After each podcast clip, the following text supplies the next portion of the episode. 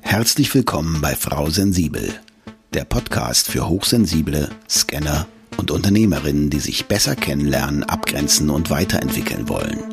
Bei Frau Sensibel räumt Nicole Führing mit Vorurteilen auf, klärt Herausforderungen und teilt Impulse und Strategien, die du direkt in deinem Alltag umsetzen kannst. Für dein erfolgreiches Dasein als Unternehmerin und hochsensible Scannerpersönlichkeit. Schön, dass du dabei bist und auch von mir ein fröhliches Hallo. Heute geht es um das Thema Ernährung. Grundsätzlich ein wichtiges Thema für jeden, wie ich finde, aber für HSP kann es nochmals der absolute Game Changer sein.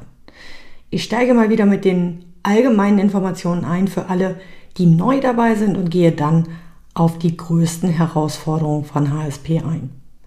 Und am Ende gibt es dann wieder drei Tipps, die du direkt nutzen und umsetzen kannst. Also, auf geht's.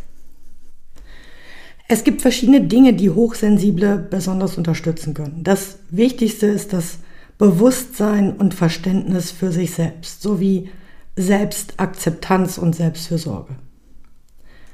Es hilft grundsätzlich auch, die Stärken und Vorteile deines Wesenszugs zu erkennen und dich darauf zu fokussieren um die Intuition, da haben wir in der letzten Folge drüber gesprochen, und das Vertrauen in dich selbst zu stärken.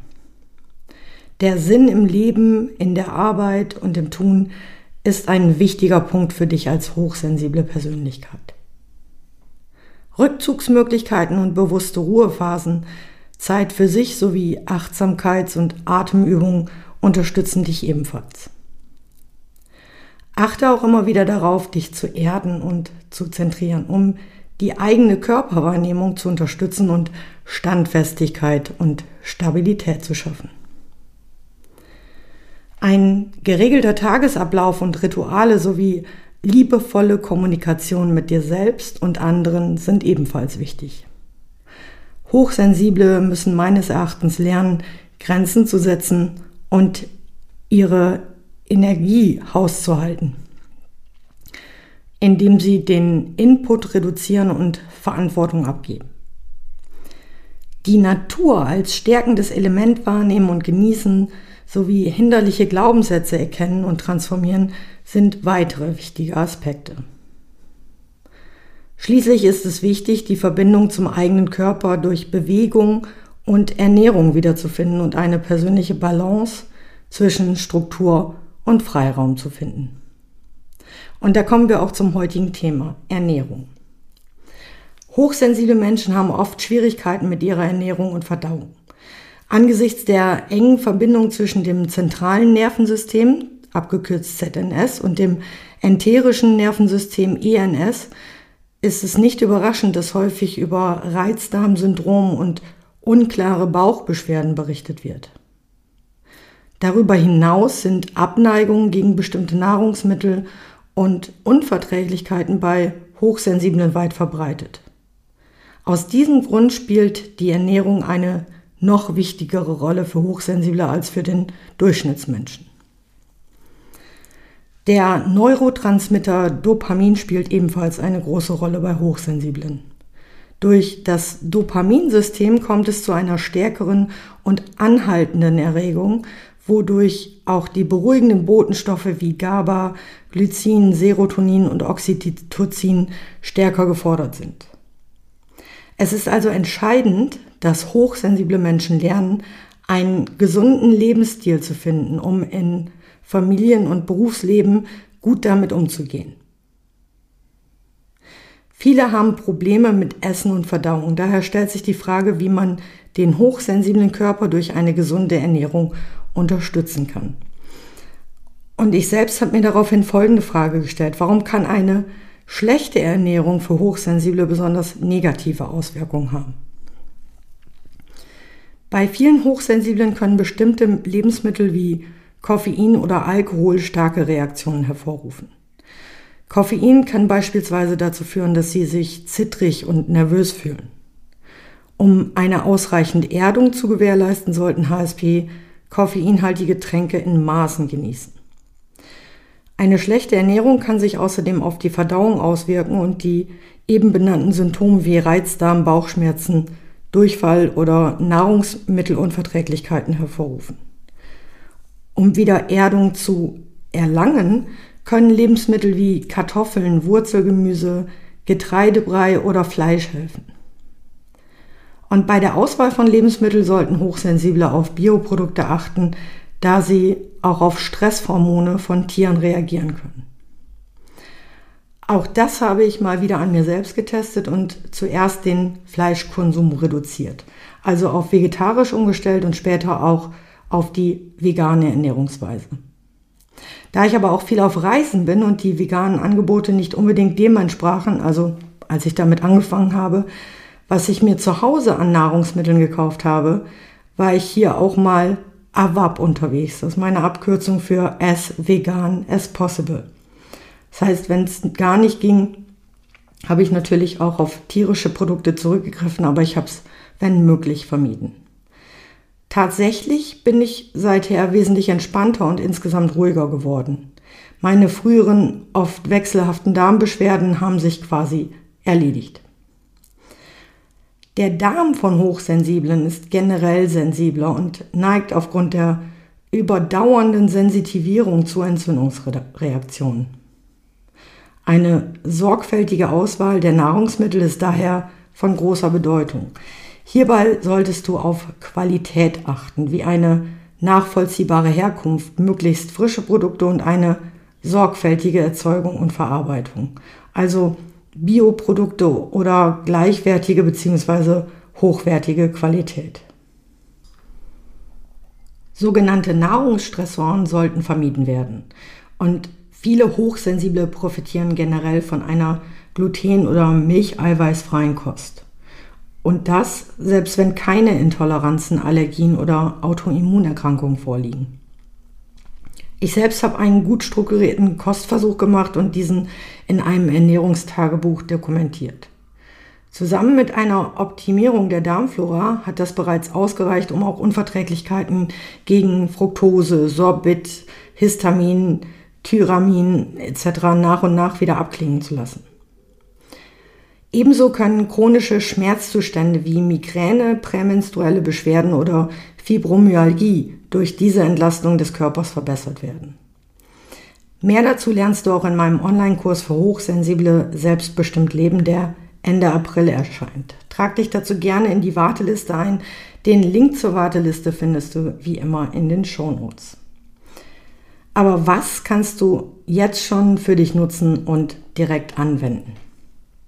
Tipp Nummer 1. Die Dosis macht das Gift. Findet deine Balance. Eine wichtige Säule für hochsensible Menschen ist die Balance. Da empfindliche Personen oft sensibel auf Kaffee, Tee oder Alkohol reagieren, ist es wichtig, den eigenen Körper gut zu kennen und auch zu achten.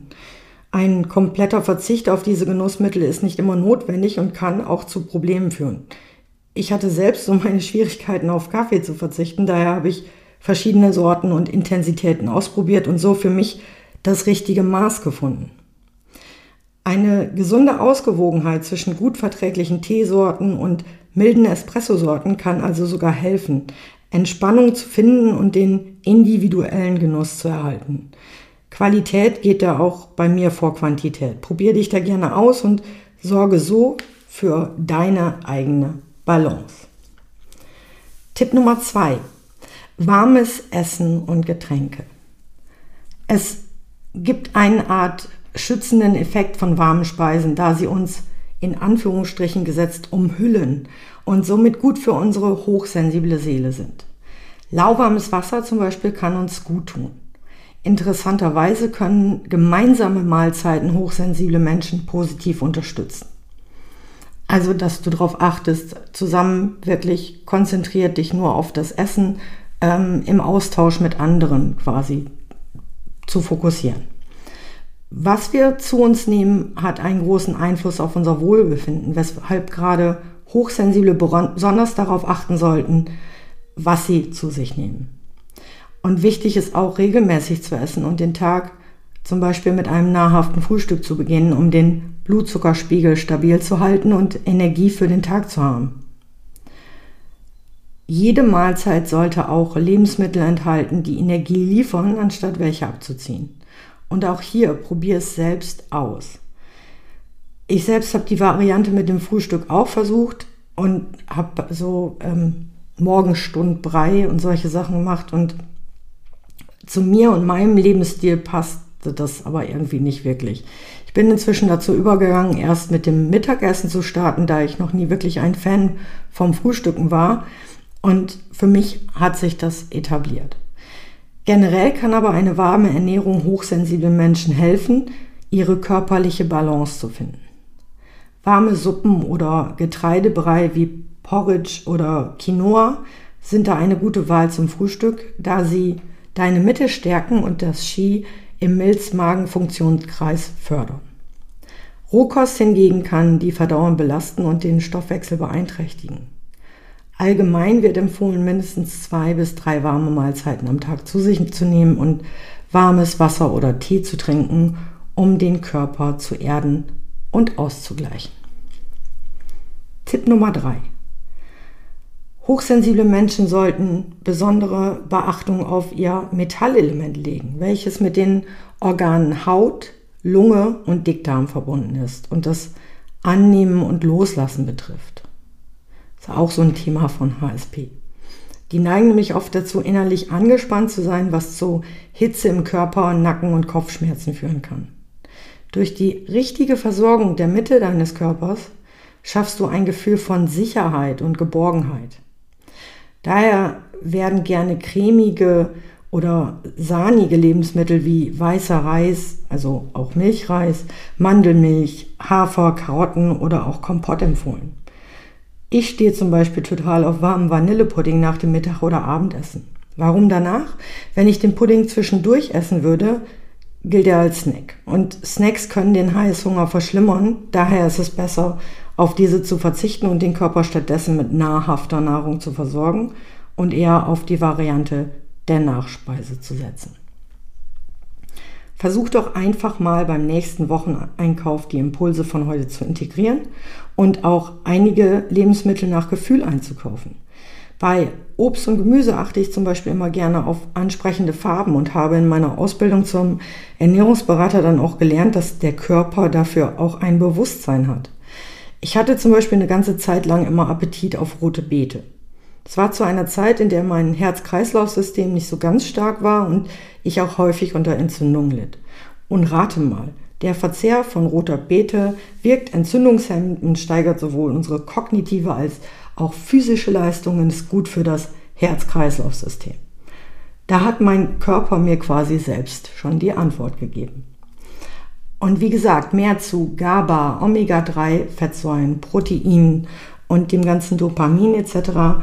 Thema Ernährung im Allgemeinen findest du und erfährst du in einigen Kapiteln meines neuen Online-Kurses Hochsensibel selbstbestimmt leben. In dem Kurs geht es nicht nur um Ernährung, sondern auch um die anderen Herausforderungen und Vorteile, die so ein hochsensibles Leben mit sich bringt. Wie du das annimmst, akzeptierst und erfolgreich umsetzt.